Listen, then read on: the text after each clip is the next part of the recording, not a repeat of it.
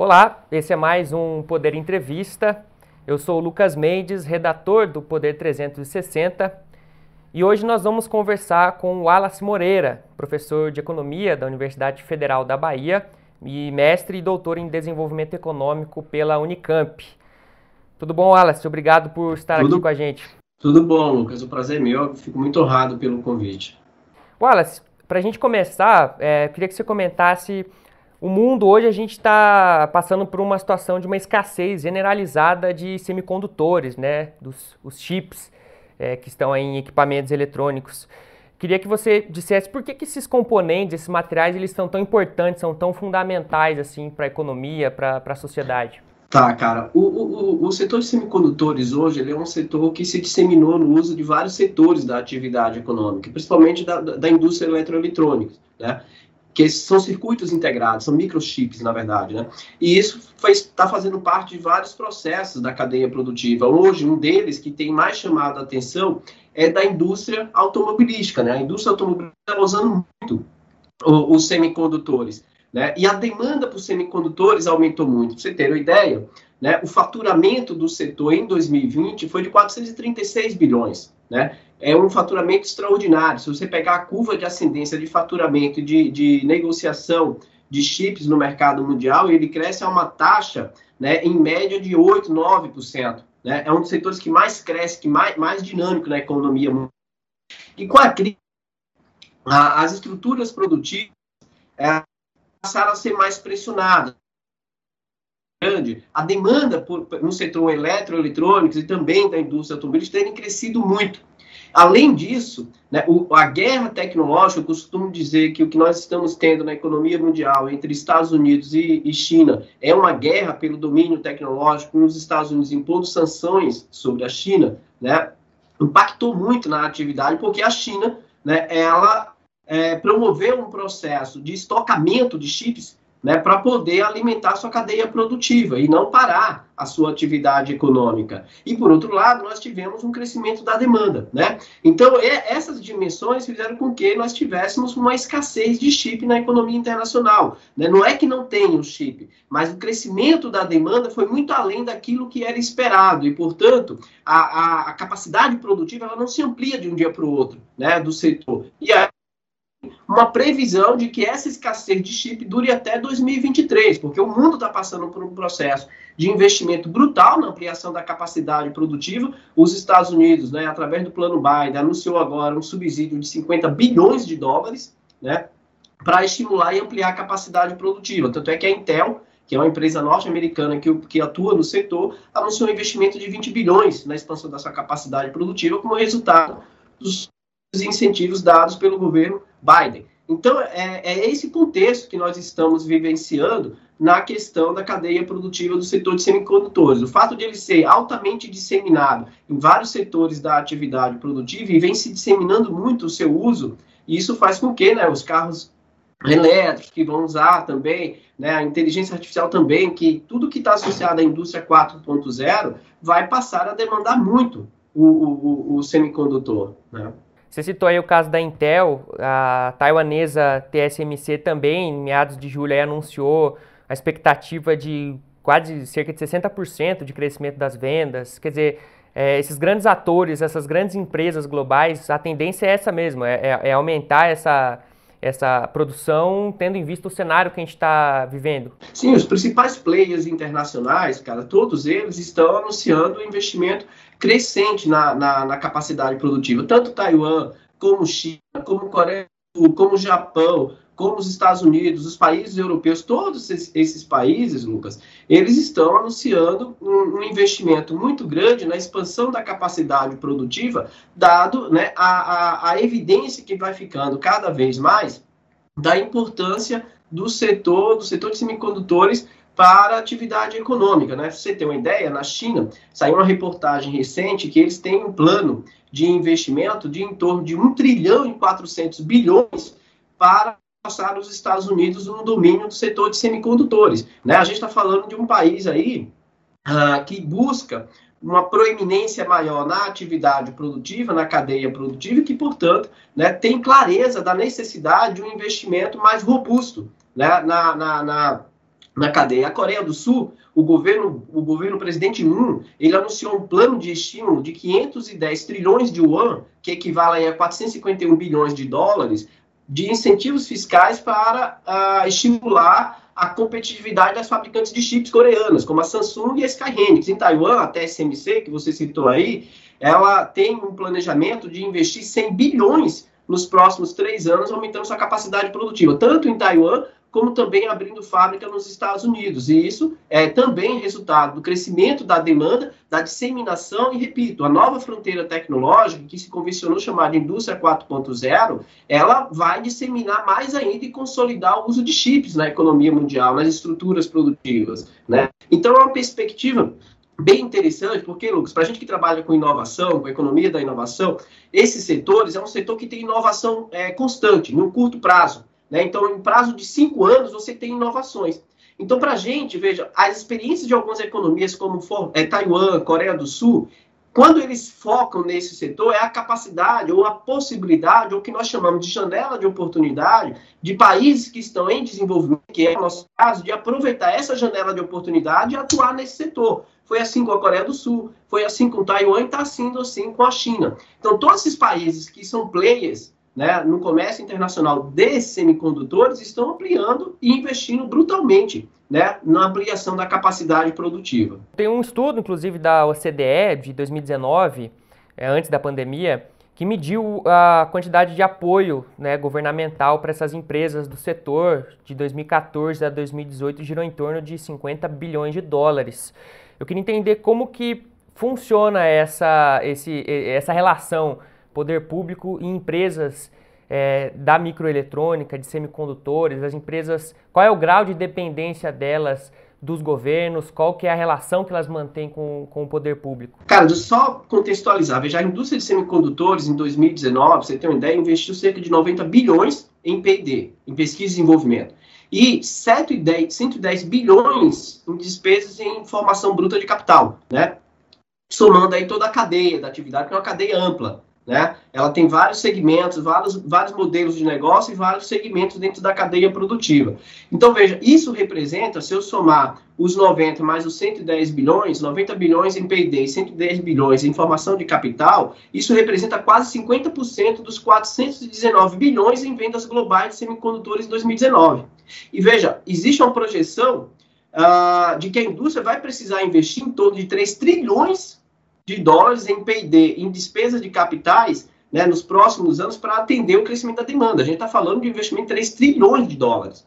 E por que, que isso é interessante, Lucas, do que você está trazendo? Porque semicondutores é um setor, ele é intensivo em pesquisa e desenvolvimento, então em torno de 20%, 22% das receitas do setor ela é, são destinadas para P&D. E em torno de 26% né, das receitas são destinadas para o capital. Nenhum setor, veja só, nenhum setor da atividade econômica no mundo se equipara ao setor de semicondutores. A indústria farmacêutica e biotecnologia se aproxima um pouco, mas está atrás.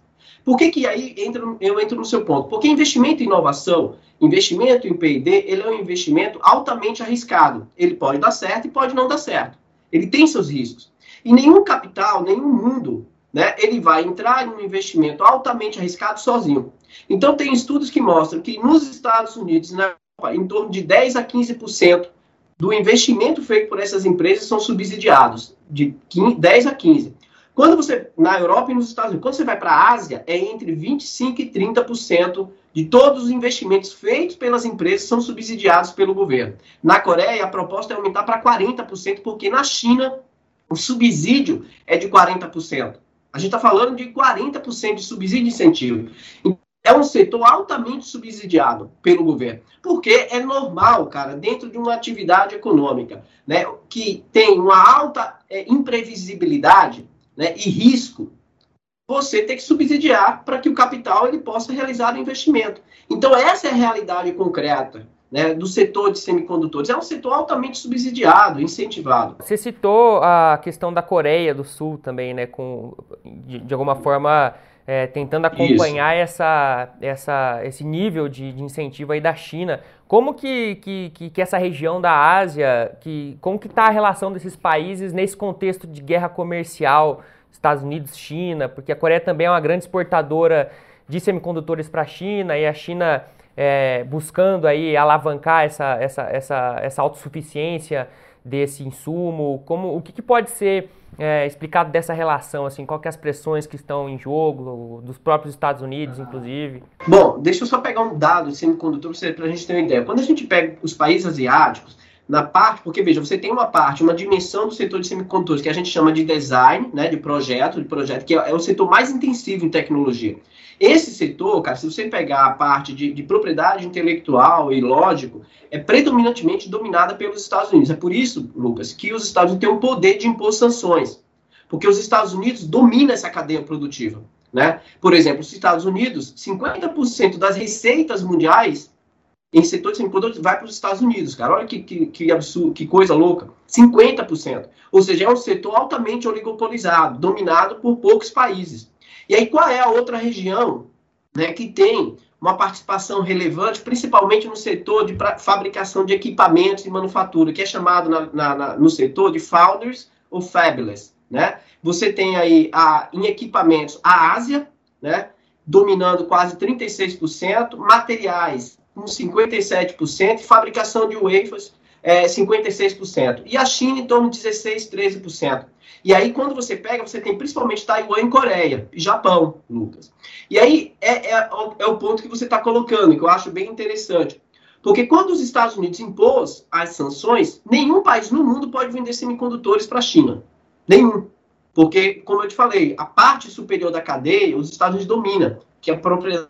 Então, ele pode impor sanções. Né? Porque todos os países que produzem chips têm que ter autorização dos Estados Unidos. Quando os Estados Unidos impôs sanções e os países ficaram impedidos de vender à China, a gente está falando de um mercado, Lucas, de 1 bilhão e 400 pessoas, né? É, em torno de quase 20% da população mundial. A gente não está falando de qualquer mercado. É um país que tirou 830 milhões de pessoas da pobreza extrema e que tem uma classe média de 400 milhões de pessoas, ou seja, quase o dobro da população brasileira só de classe média. Então, veja que uma sanção imposta pelos Estados Unidos né, para que ninguém consiga vender chips para a China, significa dizer que você está impondo aos países não vender para o principal mercado internacional no mundo. Lembre que o primeiro trimestre do produto chinês cresceu 10,2% e o segundo 7,9%. É a economia que vai se recuperar mais rápido no mundo e que mais cresce no mundo. Então, como é que você vai chegar para o mundo e dizer, olha, não venda para a China, que é o principal mercado internacional? Então, eu vou pegar um exemplo do que você está colocando, que foi a reação do presidente da Coreia do Sul ele fez um memorando, uma carta repudiando as sanções, né, afirmando que as sanções era algo completamente irracional e abusivo, que ele, ele achava inaceitável aquilo. Né, porque isso prejudica a Sky Hynix, que é uma empresa sul-coreana, e a Samsung, que é outra empresa sul-coreana. 25% das exportações da Coreia dependem do mercado chinês. Então, quando você impõe esse tipo de sanção, você está impondo uma sanção, não é a qualquer economia. Você está impondo hoje uma sanção e um, em conflito com, a maior, com o maior mercado internacional do mundo. E que ninguém quer perder esse mercado porque é uma economia que cresce, que está aquecida. E veja, o 14º plano quinquenal chinês, que é o chamado Dual Circulation Strategy, que tem como finalidade fortalecer o mercado interno e estimular a inovação, né, é uma promessa muito grande de um país que vai continuar crescendo a taxas acima de 7%. Né? Se a gente olhar para a economia brasileira, quando foi que nós crescemos 7%? Em 2010, depois da crise de, de 2008 e 2009.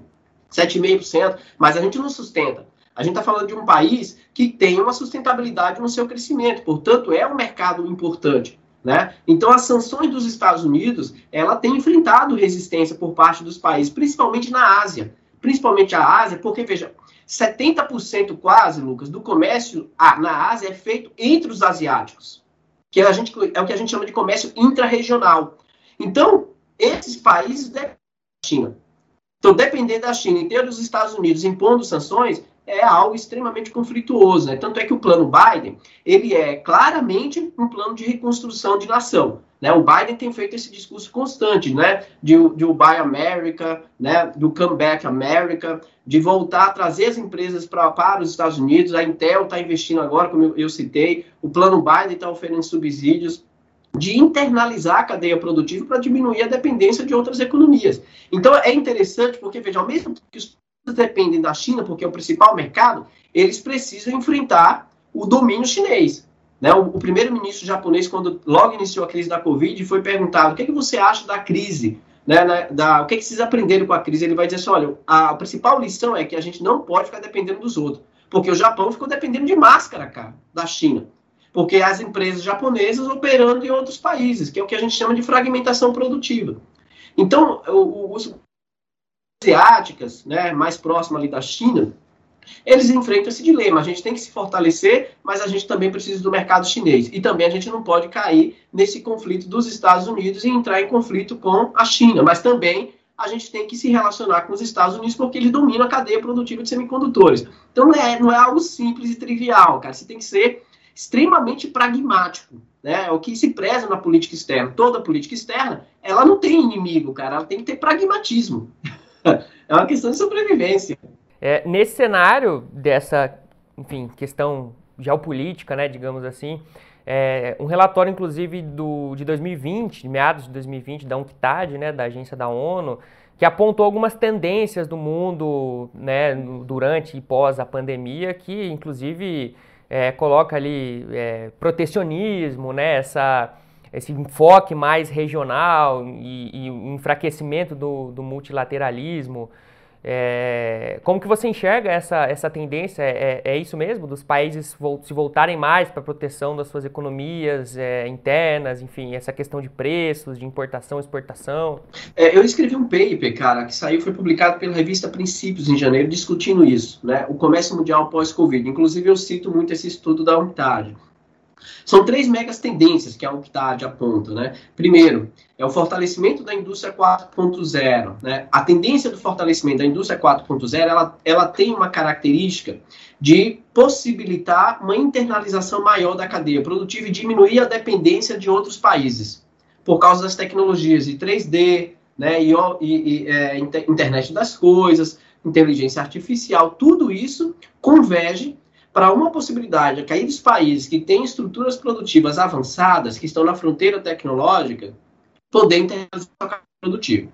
A segunda dimensão que você citou é a questão da estrutura da governança. Né? Os países estão, estão adotando medidas de protecionismo, medidas de incentivos e subsídios para proteger, proteger sua cadeia produtiva interna e, e, e trazer suas empresas de volta para os seus países. E a terceira mega tendência é a ideia da sustentabilidade. Ninguém discute mais hoje economia, crescimento, desenvolvimento sem falar de sustentabilidade. Né? Da, o mundo hoje, a ideia da sustentabilidade é algo premente, urgente, necessário. Então eu acho, veja, que essa tendência de internalização da cadeia produtiva, porque veja, o que foi que aconteceu no mundo pós anos 80 e 90? Uma fragmentação, ou seja, as empresas deixaram de fabricar tudo dentro dos seus próprios países e fragmentaram sua cadeia produtiva ou terceirizando, né, ou é, é, é, abrindo empresas em outras nações que tivessem um custo de produção mais interessante, mais atrativo, reduzindo o custo de produção dessas empresas, se aproximando dos mercados também, né, se aproximando mais dos mercados consumidores. Mas Pós-crise de 2008, essa tendência do que veio a ser chamado de cadeias globais de valor, ela vem perdendo fôlego. A própria OMC reconhece isso. E com a crise da Covid, isso está se acentuando mais ainda. Né? Porque os países, como você mesmo citou, e a UNCTAD, nesse estudo que foi publicado em setembro, outubro, né, fala disso, eles falam, olha, o mundo agora está passando por uma mudança na estrutura de governança, em que o, o, o mundo está adotando um maior protecionismo, incentivo, subsídio. Né? Eu acho que poucos países vão na contramão disso. O Brasil, por exemplo, é um desses países que, na minha perspectiva, na minha concepção, vai na contramão do que está acontecendo no mundo. Né? O mundo está passando por um processo de adoção de políticas industriais, de adoção de política de inovação para fortalecer sua cadeia produtiva. Né? Eu, eu, eu, sempre acho isso genial. A fala do primeiro-ministro japonês eu acho extraordinário quando ele foi perguntado qual a lição que vocês tiram da crise da Covid. Ele fala: nós não podemos depender do mercado mundial e nem da China principalmente. Nós precisamos trazer nossas empresas. No Japão está tendo um projeto né, de incentivos e subsídios para as empresas que voltam para o mercado japonês. O Biden, né, a Hillary Clinton, cara, fez um discurso recente deixando claro que os Estados Unidos têm que fazer com que suas forças produtivas retornem para os Estados Unidos, porque a China nessa de alimentar a economia mundial com as suas empresas, investir em outros mercados, a China foi crescendo. Né? A Coreia do Sul, o presidente Moon, lançou o chamado New Deal sul-coreano, que é para fortalecer o mercado interno. O, a Índia lançou um projeto de 10% do PIB para atrair investimento para a construção de estruturas produtivas internas. Então, eu acho que é uma tendência e que tende a se consolidar. Tende, né? É óbvio que pode não acontecer, que a gente está falando de economia. Na economia, tudo aquilo pode ser mudado de um dia para o outro, cara. No, no, começo você citou a, a questão de países subdesenvolvidos ou em desenvolvimento, né? E essa janela de oportunidade que, que poderia haver nesse setor. É, eu queria que você falasse um pouco mais sobre isso, porque, quer dizer, esses grandes atores globais, essas empresas, elas fornecem é, esses insumos para Apple, para smartphones, para alta tecnologia. O que, que o, o, Brasil, como que o Brasil poderia se inserir nesse contexto? O, o que, que é, seria, pelo menos num primeiro momento, viável para uma produção é, desses insumos aqui no país? Pra, seria para abastecer o que exatamente? O que, que estaria ao, ao, nosso alcance? Tá, cara, se, se você pegar o Brasil, o Brasil é um dos poucos países no mundo, entre as economias mundiais, né? Que não possui um complexo eletrônico que contempla aí a manufatura de circuitos integrados, setores semicondutores, por exemplo. Além disso, quando você pega a fabricação de bens eletrônicos no país, né, ela se restringe, né, com algumas exceções, à montagem pura e simples a partir de um conjunto total de componentes importados, que são os kits, o que agrega muito pouco valor ao, ao produto. Portanto, veja, quando você pega a balança comercial do setor eletrônico, vocês vão ver que tem um déficit. E toda vez que nós temos um crescimento maior do nosso mercado interno, as importações aumentam muito, porque a gente depende das importações para montagem. Ou seja, é, você pensar em fortalecer essa cadeia produtiva, ela é essencial, ela é fundamental. A criação de uma indústria de circuitos integrados, ela propicia e vai propiciar uma reversão dessa situação, dessa fragilidade da cadeia produtiva, porque você fortalece a cadeia de eletrônico, na medida em que você vai reduzindo a dependência de elos da cadeia, com projeto, com produção de, de, de componentes, que hoje está tudo fora do país. Ou seja, com isso, você favorece o surgimento de inovações que ela é capaz de conferir maior competitividade aos produtos, né? E ao mesmo tempo gerar novos, novos postos de trabalhos qualificados. Então você tem um efeito na cadeia produtiva. O que eu falei é, na literatura, né, a gente, eu trabalho com uma linha de pesquisa que é chamada de é, círculo de vida de curto prazo do produto como estratégia de catch-up tecnológico. O que significa dizer isso? Que você de países que conseguiram ultrapassar a armadilha da renda média para se transformar num país com renda alta, que é o caso da Coreia do Sul, que é o caso de Taiwan, que é o caso da China, e o Brasil está na armadilha da renda média. Né? Esses países conseguiram sair da armadilha da renda média, de países em desenvolvimento, para se ter uma renda maior. O que, que esses países fizeram? Eles focaram investimento em setores da fronteira tecnológica que tem um processo de inovação constante e que abre janela de oportunidade. Então, o setor de semicondutores é um desses setores. E o Brasil está deixando essa janela de oportunidade passar. Porque a gente pode investir para fortalecer essa cadeia produtiva e aproveitar essas novas possibilidades de mercado, né? Que vem surgindo. Veja que a indústria automobilística no Brasil está fechando ela está parando. A Volkswagen já anunciou o fechamento dela. Né? A, a, Hyundai também já anunciou o fechamento dela. Né? O fechamento, a, a paralisação. Então, você tem né, no Brasil a única fábrica de semicondutores do mundo, do mundo, ou perdão, da América Latina, desculpa, da América Latina, né, que produz semicondutores e que o governo Bolsonaro agora, né, no, com o, o, o ministro da Economia, decidiram fechar. Então, eu acho que a decisão por parte né, do governo de fechar a Ceitec, que é a única empresa produtora de semicondutores na América Latina, é um erro trágico. Porque, veja, essa empresa ela surgiu né, em 2008 como resultado de projetos anteriores de se desenvolver o setor de semicondutores para fortalecer a cadeia produtiva eletrônica, e era um projeto que foi discutido na, na Universidade Católica de, do, do, do Rio Grande do Sul, né, com o governo do Rio Grande do Sul e uma articulação entre universidade, governo e articulação na construção de empresa. Quando houve no governo, no governo Lula a PIX, a Política Industrial Tecnológica e Comércio Exterior, e posteriormente a criação da Lei do Bem de incentivos à inovação, houve também a ideia de se construir uma estatal que produzisse chips, né? E aí se construiu a Ceitec. E uma empresa do setor de inovação, do setor que é, é intensivo em P&D, ela tem um processo de maturação, cara, mais lento, de longo prazo, em torno de 15 a 20 anos. Então, ela não chegou no seu processo de maturação. Então, precocemente e irresponsavelmente, eu acho que o Brasil, mais uma vez, está abandonando um projeto de poder estar tá na fronteira tecnológica. Eu acho um erro trágico. Wallace, é, essa questão do, da CEITEC, inclusive, se acompanha há, há, um tempo, né, desde que esse processo de liquidação está em curso.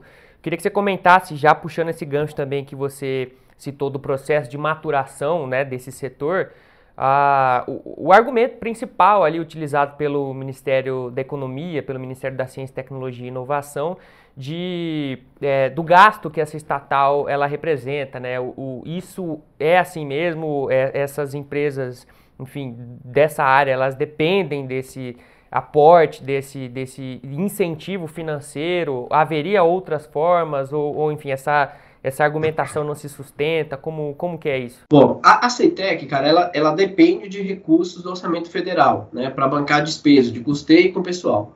Então, a despesa, a, a estatal, ela registrou, de fato, prejuízo de 23 milhões em 2017, de 49 milhões em 2016. E uh, esse prejuízo, como você mesmo citou, tem sido usado como principal argumento.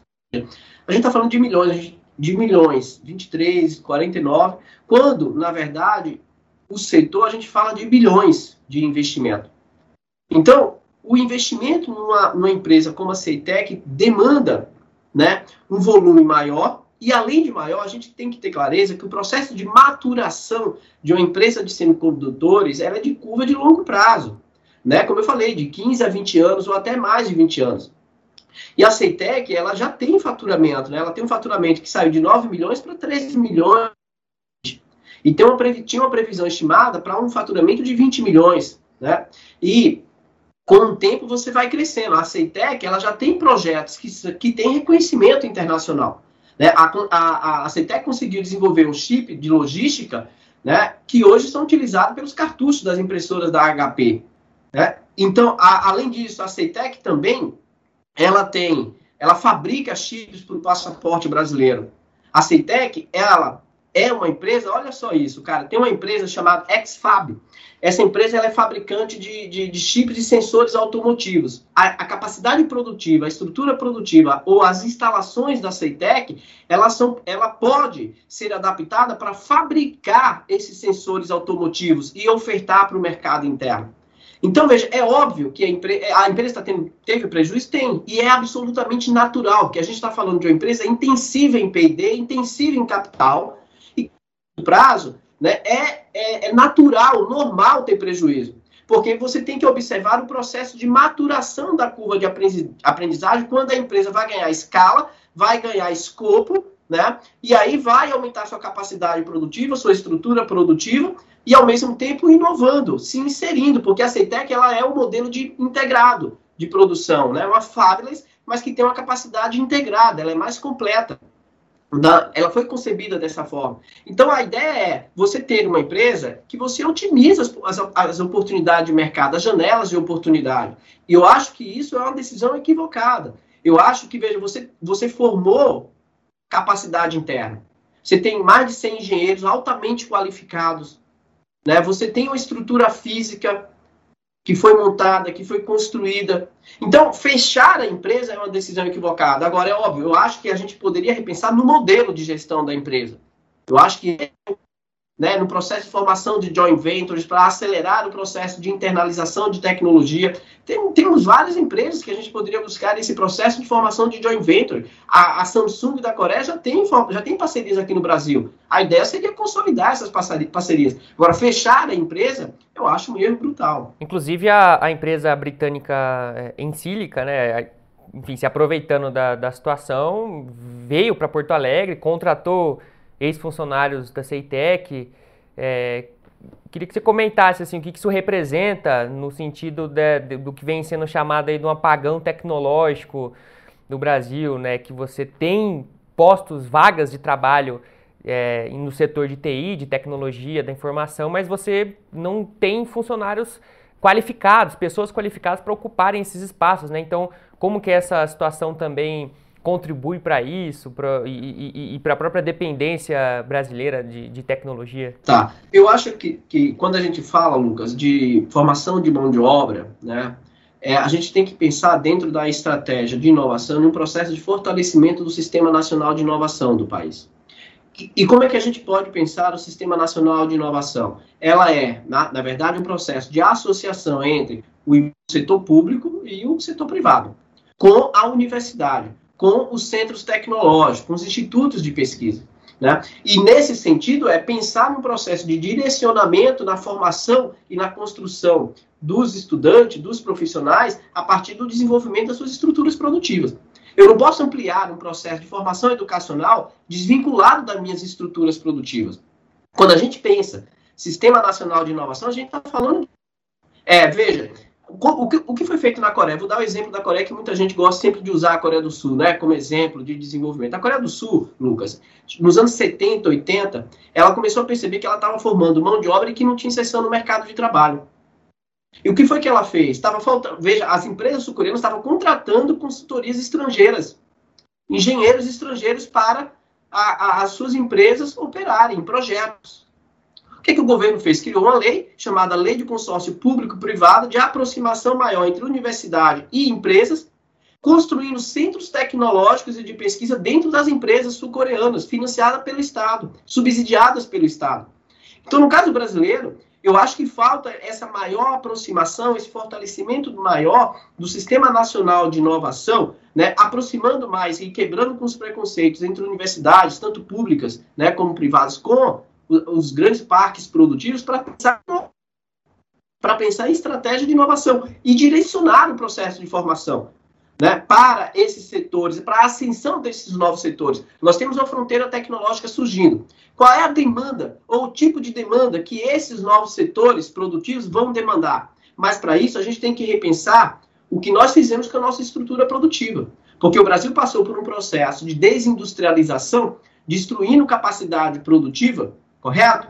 E enfraquecendo muito a nossa indústria, porque ela passa de uma participação como proporção da indústria de transformação de 34% para 15%, 13%. É uma queda brutal. O fortalecimento do setor de serviço no Brasil é um setor de serviço precário, extremamente precário. E o outro lado é o agronegócio, que é intensivo em capital e emprega pouca mão de obra.